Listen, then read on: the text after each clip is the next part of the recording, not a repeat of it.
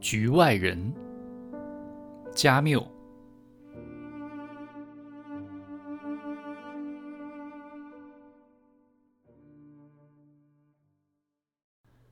这时候，门房来到我身后。他大概是跑来的，说话有点结巴。他他们给盖上了，但但我可以把棺材上的螺丝拧下来。您可以再看看他。他靠近棺木，我叫住了他。他问我：“您不想？”我回答：“不想。”他停了下来，我有点尴尬，因为我觉得不该那样说。过了一会儿，他看着我，问道：“为什么？”但他不是以一种责备的口吻，好像只是想知道。我说：“我不知道。”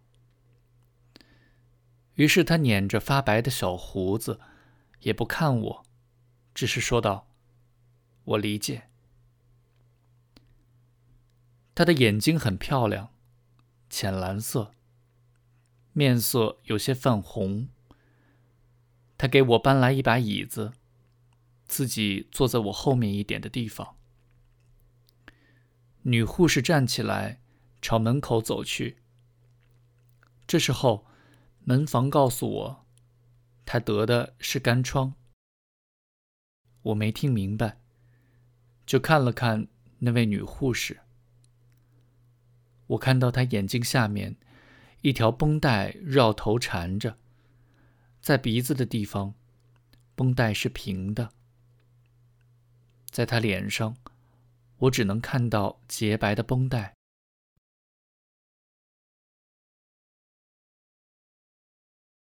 他离开后，门房说：“我先失陪了。”我不知道自己做了个什么姿势，但是他没有离开，站在我身后。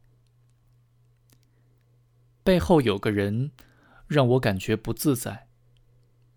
傍晚时分，屋子依然光线充足。两只黄蜂在玻璃顶棚上嗡嗡飞着。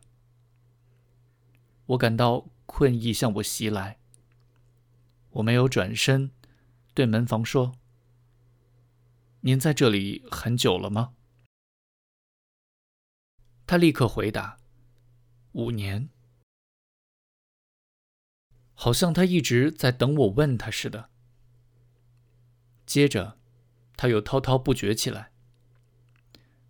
如果有人跟他说他会一辈子在马朗哥当门房，他一定会感到惊讶的。他六十四岁，是巴黎人。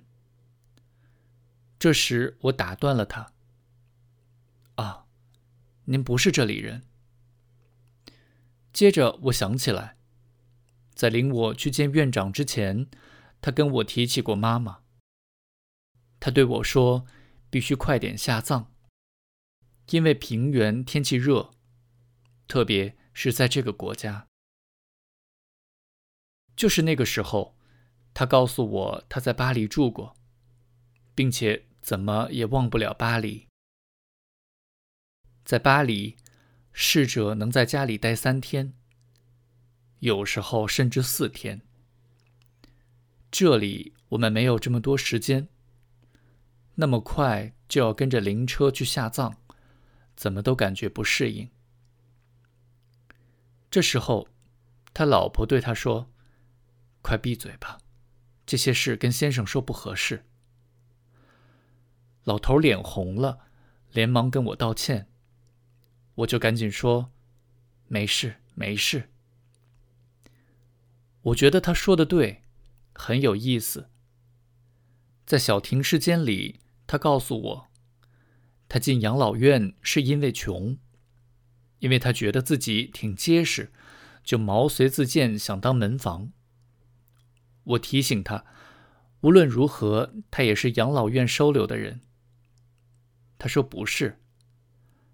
我早先就觉得惊讶，因为他说那些养老院里的人时，总说他们、其他人，有时也说那些老人。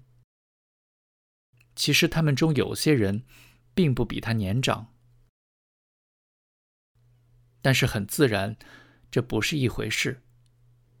他是门房，从某种程度上来说，他还有权管他们呢。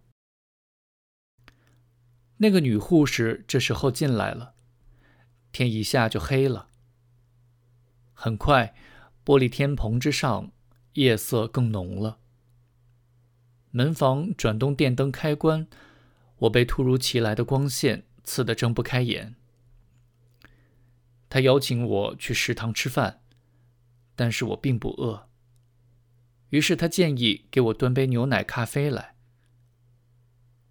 我很喜欢牛奶咖啡，就接受了。过了一会儿，他端着个托盘回来了。我喝了咖啡，然后我想抽烟，可是我犹豫了。我不确定是不是能在妈妈面前这么做。我想了想，应该没关系。我给门房递了一支烟，我们抽了起来。一会儿，他对我说：“您知道，您母亲的朋友们也会来守灵，这是一贯做法。我得去搬些椅子来，泡点黑咖啡。”我问他能不能关掉一盏灯，灯光照在白墙壁上，让我很累。他说：“不行，灯就是这么装的，要么全开，要么……”全关。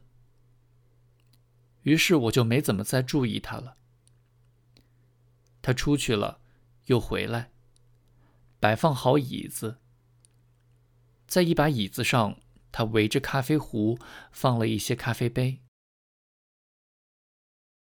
然后他坐下，面对着我，当中隔着妈妈的棺木。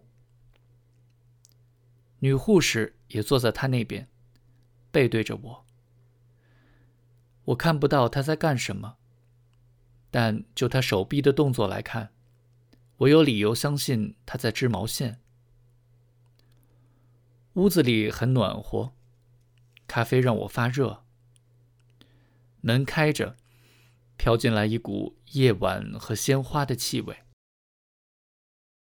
我觉得我打了个瞌睡。一阵窸窸窣窣的声音把我弄醒了。一下睁开眼睛，房间显得更加惨白。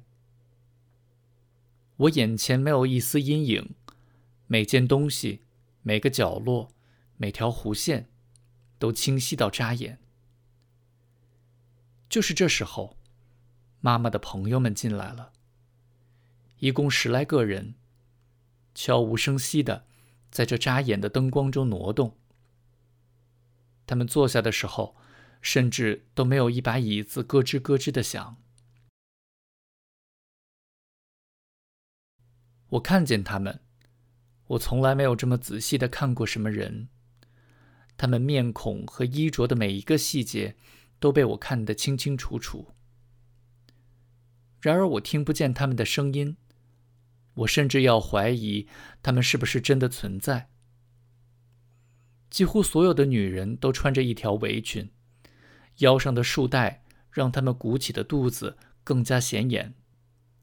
我以前从来没有注意到，上了年纪的女人竟能有这么大的肚子。男人们几乎都很瘦，拄着拐杖。令我惊讶的是，在他们脸上看不见眼睛。只有一堆皱纹之间闪烁着一点浑浊的微光。他们坐下的时候，大多数都看了看我，拘谨的点点头，嘴唇都陷进了没有牙的嘴里。我都不知道他们这是在跟我打招呼，还是脸上不由自主的抽搐。我还是相信他们是在跟我打招呼。这时候我才发现，他们都面对着我坐下了。摇晃着脑袋，围绕着门房。那么一瞬间，我有一种可笑的感觉，像是他们要来审判我了。不一会儿，一个女人哭了起来。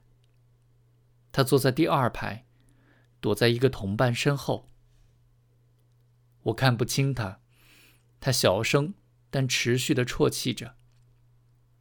我感觉他像是要一直这么哭下去了。其他人好像都没有听见，他们神情沮丧，死气沉沉，默不作声。他们看着棺材，或者看着拐杖，或是随便东张西望。但是他们看来看去，也只有这些东西。那个女人一直在哭，我很惊讶，因为我并不认识她。我真希望她别再哭了，但我不敢对她说。门房朝她弯下腰，对她说了些什么。但是他摇了摇头，嘟哝了句什么，继续抽抽搭搭的啜泣。于是门房朝我这边走来，在我身边坐下。过了好一阵子，他眼睛看着别的地方，对我说：“他以前和您母亲走得很近。他说您母亲是他在这里唯一的朋友，现在只剩他一个人了。”我们就这样坐了很久。那个女人的叹息声和呜咽声少了，但他一直在擤鼻子。终于，他安静下来了。我已经不困了，但我很累，而且腰疼。现在这些人的沉默使我难受。我只是时不时听到一种奇怪的声音，也不知道是什么。过了很久，我终于猜出是他们中的一些老头在做腮帮子，发出这种怪响。他们正沉浸在自己的思绪中，并没有自觉。我甚至以为躺在他们中间的死者在他们心里并不算什么。但现在我觉得，那时我想错了。